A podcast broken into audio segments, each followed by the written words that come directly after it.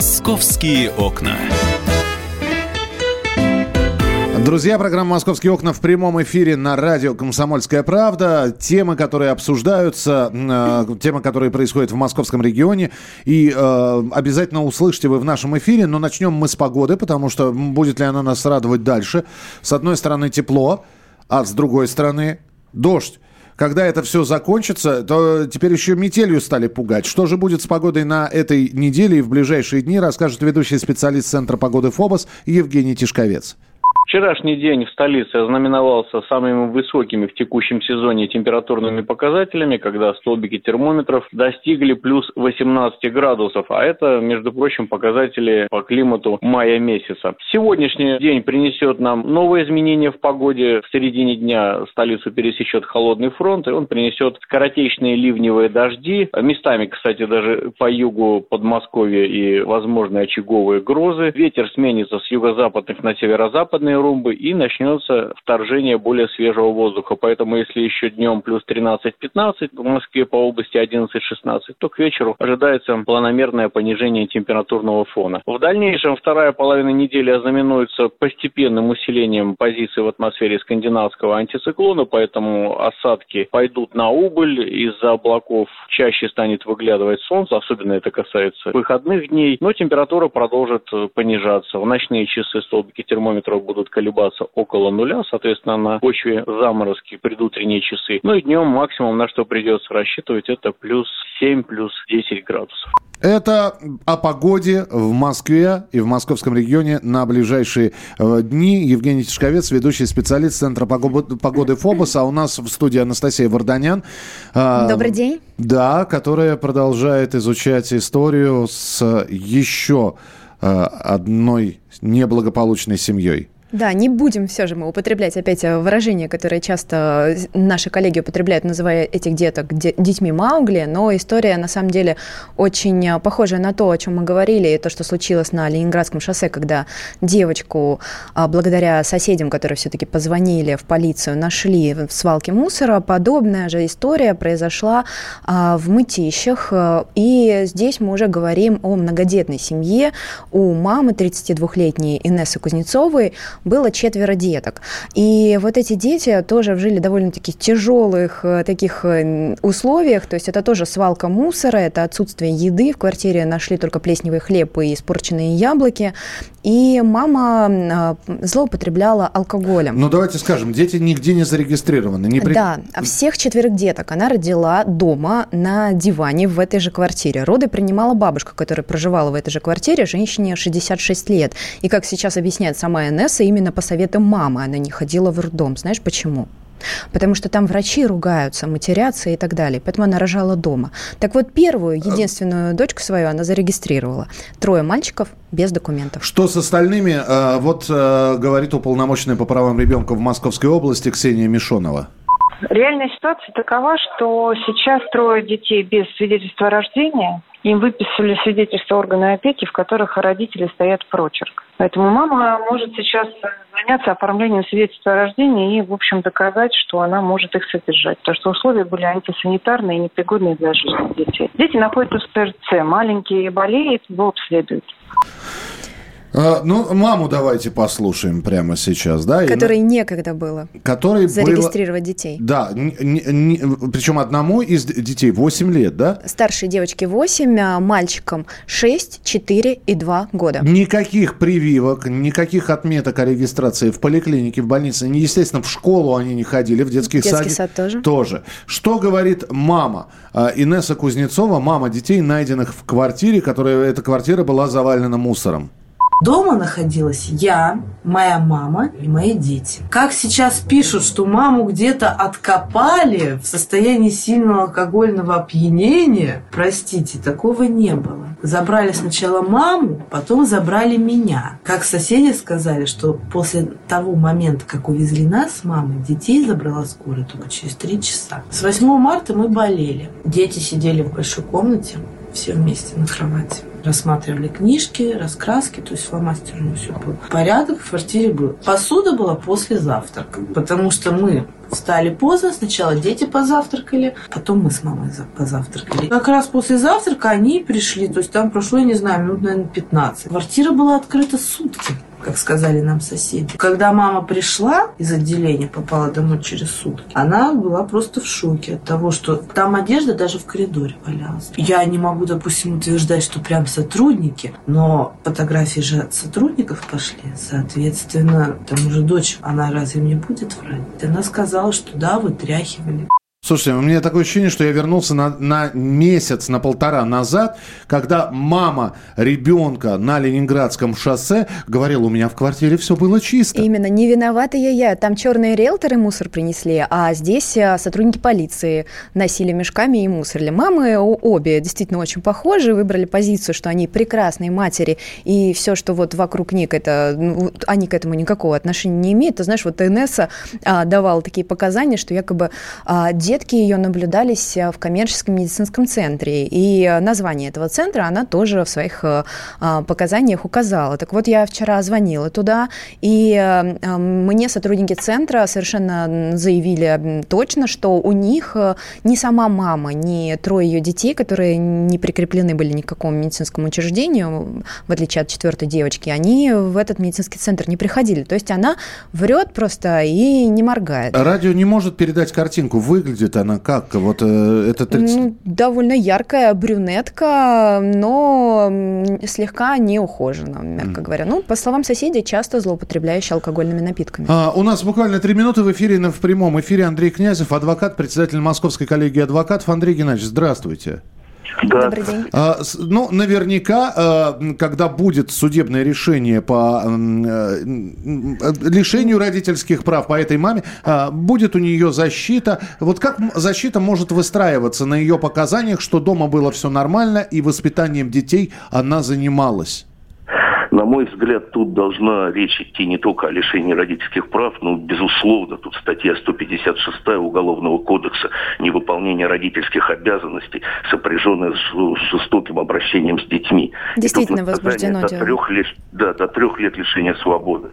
Поэтому, я думаю, защите будет крайне сложно не только отстоять э, права на ребенка, да, там, а не на одного, а вообще оставить своего клиента на свободе. Потому а... что я бы на месте прокуратуры, конечно, возбуждал бы уголовное дело. Андрей Геннадьевич, сколько вы дел вели? Наверняка люди, которые совершали какое-то правонарушение или преступление, ну, пытались выстроить логическую цепочку событий для того, чтобы, ну, в общем-то, э, ввести следствие в заблуждение. Ну, в общем, у них была своя версия происшествия происходящего. Но в этой версии просматривалась когда-то логика. И, и наверняка просматривалась логика. Когда мы сейчас говорим про этих мам, что про Ленинградское шоссе, что сейчас про мытищи. Когда вот э, заявляется, что у нас дома все было в порядке, это нанесли нам мусор, значит, посторонние люди, что детей мы наблюдаем в, в частном э, медицинском центре, мы звоним туда, нам говорят, мы впервые об этом слышим. И что за линия защиты такая? Это, это вот на дурачков, ну, простите? Скорее всего, да, потому что друг, другой линии защиты нету. Могу только одно сказать, что даже в местах лишения свободы к женщинам, которые совершили преступление в отношении своего ребенка, отношение самое негативное. Вот, поэтому, ну, что тут можно придумать? Ты мучаешь родное дитя. Это отступление, в общем-то, не только от законов нравственности, но от каких-то животных инстинктов. Поэтому что тут на объяснение обращать внимание, надо на действия обращать, за них судят. Спасибо большое, Андрей Геннадьевич, что были у нас в прямом эфире. Андрей Князев, адвокат, председатель Московской коллегии адвокатов. И ты знаешь, Миш, ей же еще придется вообще доказать, что она мать, потому что из этой своей лени и халатности она, собственно говоря, не является мамой троих детей по закону. Троих мальчиков, которых она не зарегистрировала. Да, в ЗАГС она, она не ходила. Она абсолютно посторонний человек. У детей нету документов. Их не существует технически. Да. По, по, по всем законам у них просто ничего нет. А одна девочка... Э, Только старшая восьмилетняя девочка, 8 которая не ходила в школу, несмотря на то, что уже должна была посещать первый класс. И снова мы поднимаем вопрос. И это вопрос не о человеческом равнодушии. Это вполне возможно вопрос о человеческой хитрости, что вот этой вот маме э, детей Не хотелось и, контроля, и, бабуш, как и, и бабушки детей. Удавалось каким-то образом вводить всех в заблуждение, что у них абсолютно идеальная семья.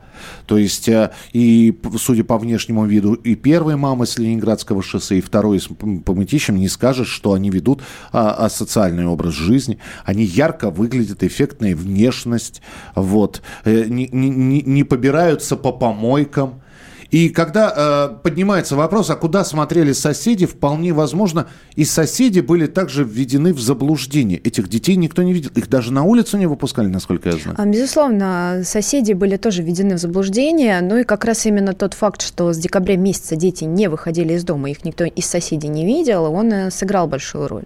Говорят, что именно соседи все-таки настояли, чтобы приехали. А, да, соседи обсуждали это коллективно и приняли решение. После обсуждения консьерж позвонила в полицию. Ну, единственное, что почему так долго они этого ждали, если дети появлялись, ну, два года 2, 4, 6 и 8 лет. Ну, то есть э, с периодичностью раз в два года появлялся новый ребенок. Ну, а с другой стороны, спасибо, что обратились, а то сколько бы еще эта семья жила, если бы э, на них бы никто не обратил внимания. Следим за развитием событий. Э, Надя, спасибо тебе большое. Анастасия спасибо. Варданян была в студии э, и остается здесь, потому что мы будем говорить на более мирные темы, а за событиями в Мытищах мы обязательно продолжим продолжим следить. Оставайтесь с нами. Московские окна.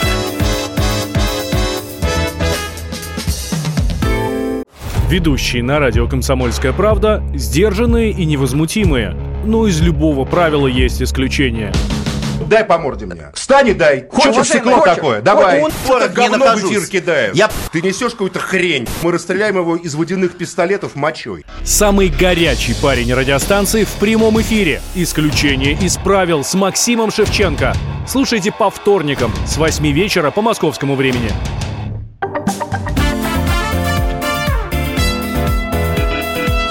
Московские окна.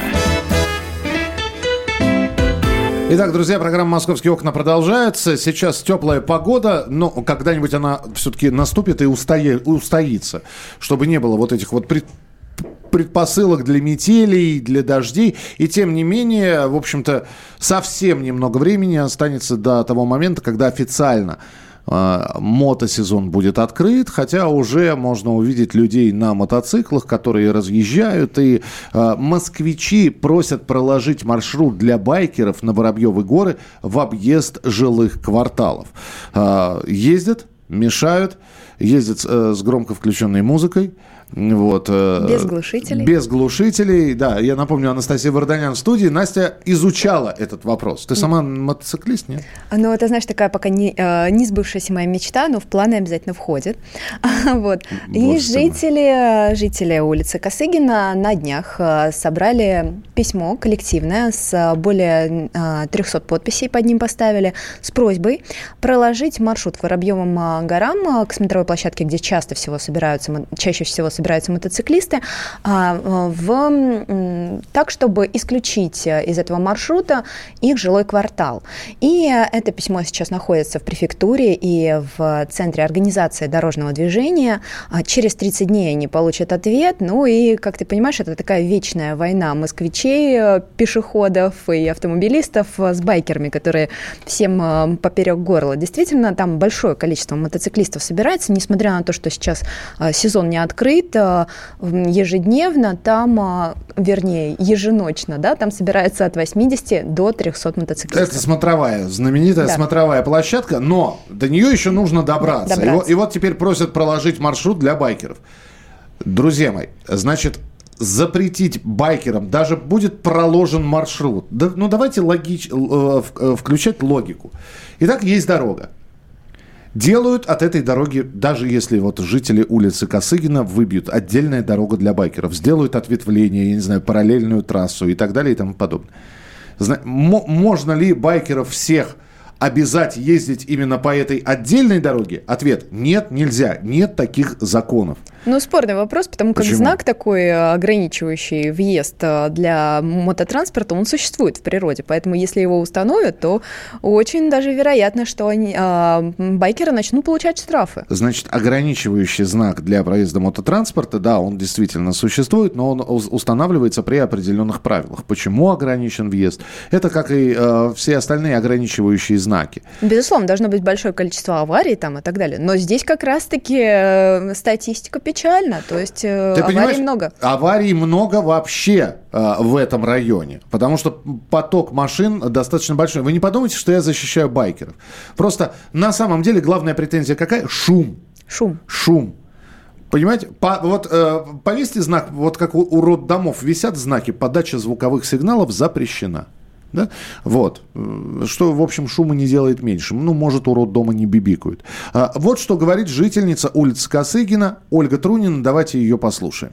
Да, действительно, у нас очень шумно. А У нас выходит на Косыгина спальня. Мы всегда ее закрываем, все окна, потому что невозможно. Мотоциклисты буквально носятся один за другим. Ребенок у меня, например, реагирует на это. Плюс ко всему, они не просто шумят, они вечером несутся 150 километров в час, и на пешеходных переходах, где нет светофора, просто страшно переходить. Меня несколько лет назад здесь сбили соседку, девочку 19 лет, шла по пешеходному переходу. Мотоциклист несся 150 километров в час. Ну, то есть это страшно. Бывало, что я шла с коляской по светофорному переходу, и все равно мотоциклисты летели на запрещающий красный сигнал. То есть они не считаются ни с кем, ни с водителями машин, ни с пешеходами. А то, что они шумят по ночам, я даже не знаю, куда жаловаться.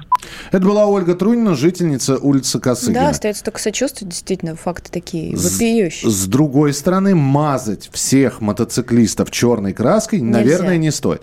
Э, Шумят. Да, шумят. Мотоцикл громкая штука. Особенно если без глушителя. Но может быть автомобиль без глушителя? Безусловно. Конечно. И недалеко там находится МГУ, и тоже немало шума приносят мажоры, которые туда приезжают, в том числе и на автомобилях э, с техникой такой, что децибелы зашкаливают. Далее. Они вечером несутся 150 километров в час. Может и автомобиль нестись с такой Автомобиль скоростью, может и гораздо больше. если за рулем сидит человек, не отдающий себе отчета. Отчета в том, что он делает. А, э, несколько лет назад здесь били девочку на переходе, соседку 19 лет. А, пролетают на красный свет. Опять же, это применимо ко всем другим водителям, да, точнее, не к води- не- даже не к транспортным средствам, а к людям, которые ими управляют. Да, применимо. Можно ли запретить здесь ездить мотоциклистам? Вот какое мнение у Павла Соскова, байкер, координатор программы «Мотограждане» в нашем эфире.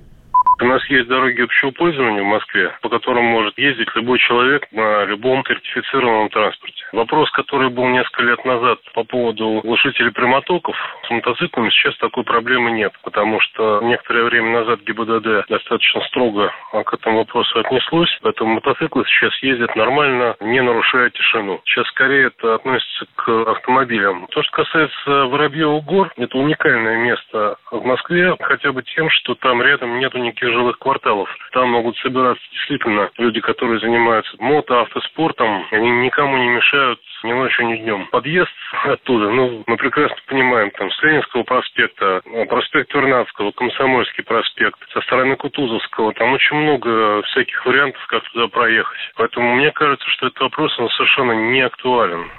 Итак, слово против слова. Слово жителей э, улицы Косыгина против слова байкеров. Да, что есть дороги общего пользования, и если наш транспорт сертифицирован, вы никак не сможете нам запретить по ним передвигаться.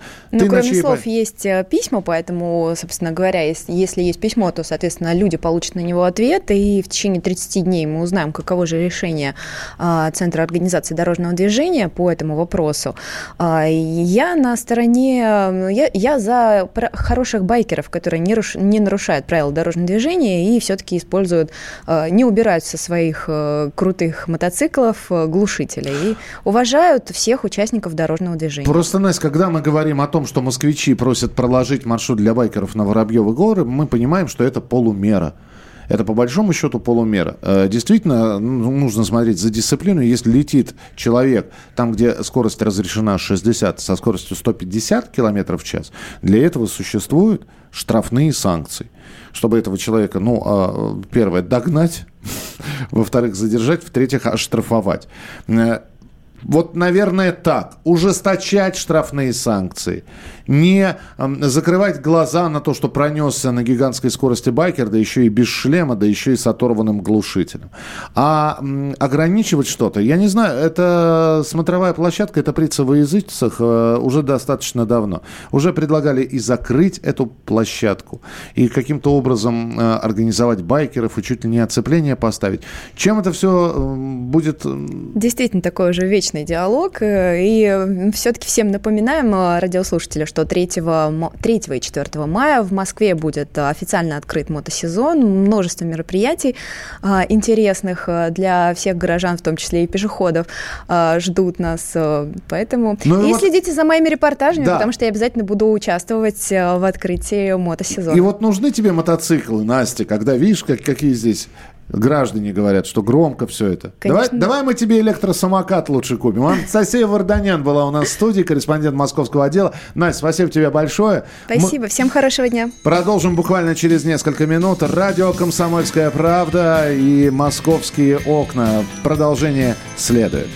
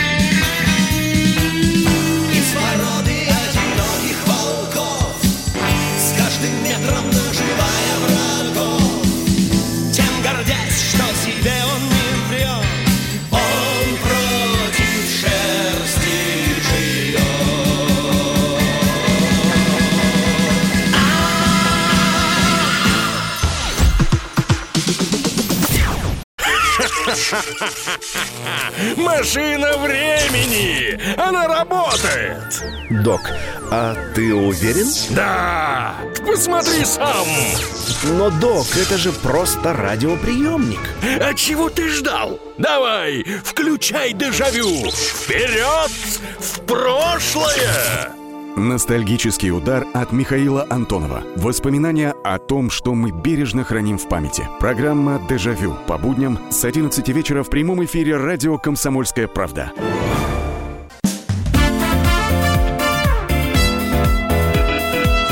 Московские окна. Итак, друзья, программа «Московские окна». Мы продолжаем. А, мы будем говорить про автомобили, но перед этим давайте напомним, что сегодня продолжается судебное заседание по делу Кокорина и Мамаева. Э, здесь э, начинаешь уже путать Макорин и Камаев, и, и, и слушатели изгаляются. Э, ребята, это не смешно. Уже хочется, чтобы это все завершилось. В суде проблемы начались на самом деле еще до начала слушания. Перед тем, как войти в зал, спортсмены накануне стояли в маленьком накуренном э, помещении. Они сказали, что для них это вредно. И вот как все это происходило вчера в зале суда, рассказывает спортивный обозреватель «Комсомольской правды» Андрей Вдовин. После этого адвокаты заявили, э, так сказать, протест, не протест, но попросили, чтобы больше э, их подзащитные не находились вот в таких накуренных помещениях. При допросе свидетеля даже обвинитель, она задавала э, достаточно провокационные, ну, такие вопросы, которые свидетелям, которые позволяют судить, что там происходило. Да, там был такой вопрос со стороны обвинителя, прокурора. Э, производили ли там девушка и э, Кокорин, э, старшие э, Э, движения, имитирующие половую близость. Тоже она ее допрашивали, ту девушку, которая э, под столом, ее спросили, э, совершали ли в этом какие-то поступательные движения. Вот такие вопросы, которые с уголовной точки зрения, они не очень важны, потому что, ну, не совсем понятно, как они доказывают вину подсудимых. Но, с другой стороны, они э, дают представление о том, что происходило в этой кофемании, как себя компания вела, и, в общем, тоже, э, возможно, влияет на общественное мнение. Сегодня продолжение заседания судебного. Какие интересные детали оно принесет, обязательно будем рассказывать об этом в прямом эфире. Ну а у нас в студии специальный корреспондент «Комсомольской правды» Олег Адамович. Олег, приветствую. Я тебя тоже приветствую. Жильцы бунтуют, каршеринг занимает все места во дворах. Как бороться? Каршеринг ну, не заним... только жильцы. Ж... Э, вообще. Каршеринг занимает места во дворах. А, то есть человек с работы берет машину каршеринга, приезжает к себе во двор, а мы знаем, да, воспользовавшись автомобилем каршеринга, ты приезжаешь, и ты его оставляешь там, куда приехал. Да. Да. Все. Кто, кто бунтует? Ну смотри, э, бунтуют, во-первых, не только жильцы, бунтуют и водители, которые ездят в центр, потому что в центре каршеринга тоже много. Там, в общем, а, ну, тут проблема на самом деле, она с одной стороны есть, с другой стороны ее нету. Если мы будем брать а, общие а, числа, то э, доля каршеринга в Москве вообще небольшая. Там максимум этих прокатных автомобилей сейчас 19 тысяч. По данным Дептранса, только парковочных мест 3,3 миллиона, а вообще автомобилей в городе 5 миллионов. И, собственно, по, поэтому э, каршеринг, они да, да, даже меньше какой-то уровня статистической погрешности находятся. Там, я считал, полпроцента примерно получается, условно говоря, э, ну, то есть, если весь каршеринг одновременно остановится, не будет никуда ехать, а на самом деле часть все равно всегда в движении находится, то они все займут полпроцента стояночных мест в городе. Но с каждым месяцем, с каждым годом количество машин, которые э, и, э, находятся Ты в прокатных или вообще? Прокатных. И они увеличиваются. И статистика говорит о том, что каршеринг полюбился москвичам. Это да. да. Смотри, да, на самом деле все равно, конечно, каршеринга мало. То есть даже э, там Сергей Семенович пообещал, что в этом году его станет не 19, а 25 тысяч. Но все равно э, в, в общем количестве не так много. А тут на самом деле проблема в другом. Каршеринг по городу расположен неравномерно. И вот, ну, вот это как бы действительно беда. То есть, а, условно говоря, в какого-нибудь Тушина у тебя может вообще быть ни, ни, одной машины каршеринга, и местные жители о такой проблеме не знают. А в то же время в центре, около какого-нибудь бизнес-центра, каршеринг может занимать практически всю стоянку. И а, тем людям, которые, условно говоря, в этом бизнес-центре работают, им кажется, что происходит просто какое-то нашествие этих прокатных автомобилей. С нами на прямой связи Тимур Маршани, адвокат. Тимур Захарович, здравствуйте. Здравствуйте. Здравствуйте, уважаемые коллеги. Не пора ли начать ограничивать э, пользователей каршеринга, ну или, по крайней мере, для них сделать специальные парковочные места, вот, э, отдельные парковочные места?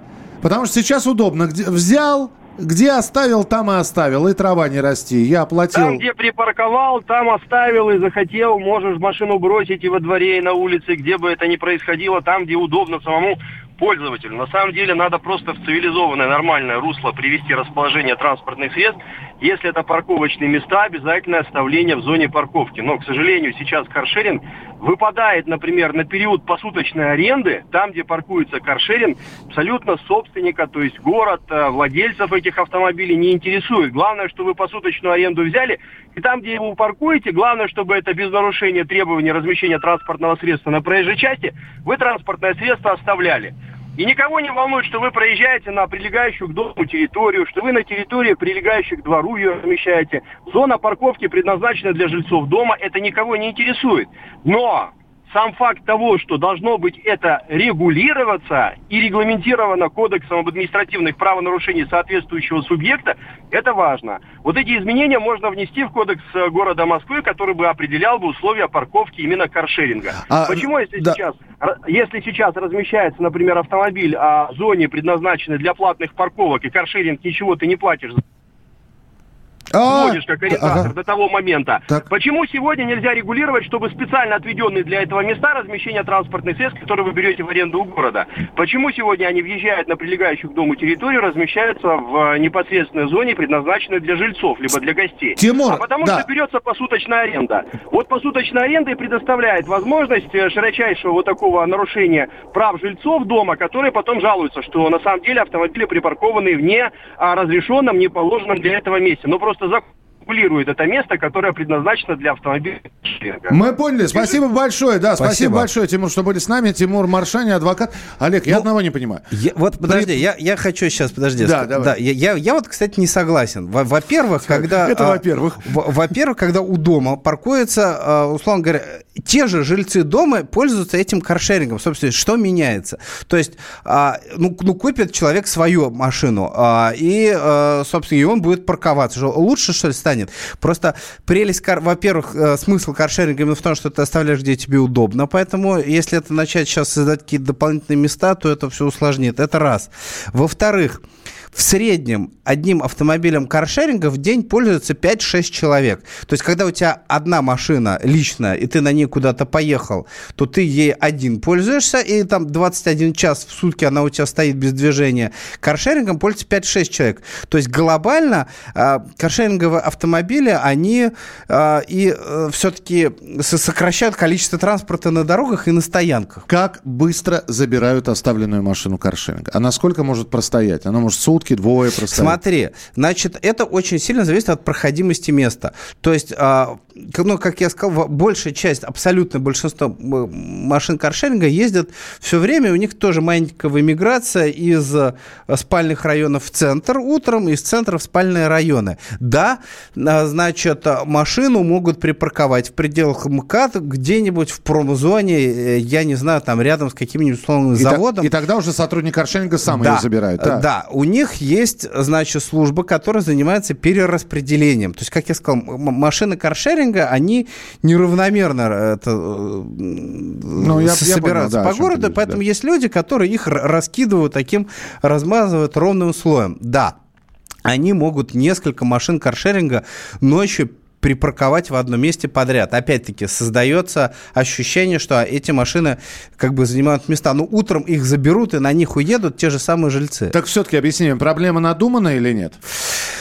Смотри, я общался с психологом, он э, вот что сказал. Есть в психологии такое э, явление, как объективация. То есть, когда мы вот на, наши эмоции, какое-то недовольство можем направить вот на, на что-то в конкретное. объективности. В ру, да. То есть, когда, условно говоря, у нас полгода во дворе стоит «Жигуль» какой-нибудь старый, и э, он занимает место, нам сложно обижаться, потому что мы не знаем, кто владелец этого «Жигуля». Или, или наоборот, все знают, что это «Жигуль» дяди Васи, и он раз в полгода... Э, выезжает та, на рыбалку. Не выезжает на рыбалку, вопрос торжественно э, под ним лежит. Вот, или торжественно под ним лежит, да.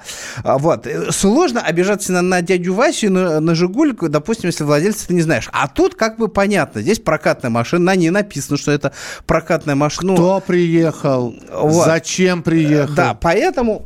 Ой, Тихо, аккуратно. Поэтому очень легко обижаться на каршеринг, потому что он написано, что это каршеринг. И как бы виноват бизнес вообще. Да, давайте мы сделаем бизнес крайним. Давайте координатора общества «Синие ведерки» Петра Шкуматова услышим в нашем эфире о популярности каршеринга. На самом деле, после того, как была повышена стоимость э, парковки в центре Москвы до 380 рублей в час, популярность каршеринга, который можно ставить на любом парковочном месте в городе, платном, бесплатном, она резко возросла. И многие автомобилисты просто банально с целью не платить за парковку пересели на каршеринг. Конечно, двоякая ситуация, ведь э, на каршеринге приезжают э, те же самые соседи этих людей. Если речь идет об времени суток вечером или ночью. Если же речь идет э, о утреннем часе пик, то это те люди, которые приезжают и паркуются на местах в основном платных. Ну, так бы они приехали на своем автомобиле. Просто каршеринг сейчас выгоднее. Как выходить из этой ситуации, не совсем понятно, честно говоря. Потому что с учетом тех тенденций, которые есть сейчас в городе, каршеринга будет становиться все больше и больше. Ну что же, это мнение было Петра Шкуматова, координатора общества «Синие ведерки». Я думаю, что тему каршеринга мы будем обязательно продолжать в нашем эфире. А еще есть проблема, и это личное, то, что платные парковки становятся платными неожиданно. Мне сегодня утром пришел штраф за стоянку около кинотеатра, на котором всю жизнь парковался бесплатно, а теперь там вдруг стало платно, и я это как-то проморгал, и мне очень обидно. Внезапно платно. Внезапно. Олег Адамович был у нас в эфире, это была программа «Московские окна». «Московские окна».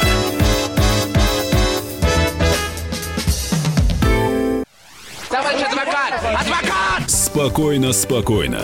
Народного адвоката Леонида Альшанского хватит на всех. Юридические консультации в прямом эфире. Слушайте и звоните по субботам с 16 часов по московскому времени.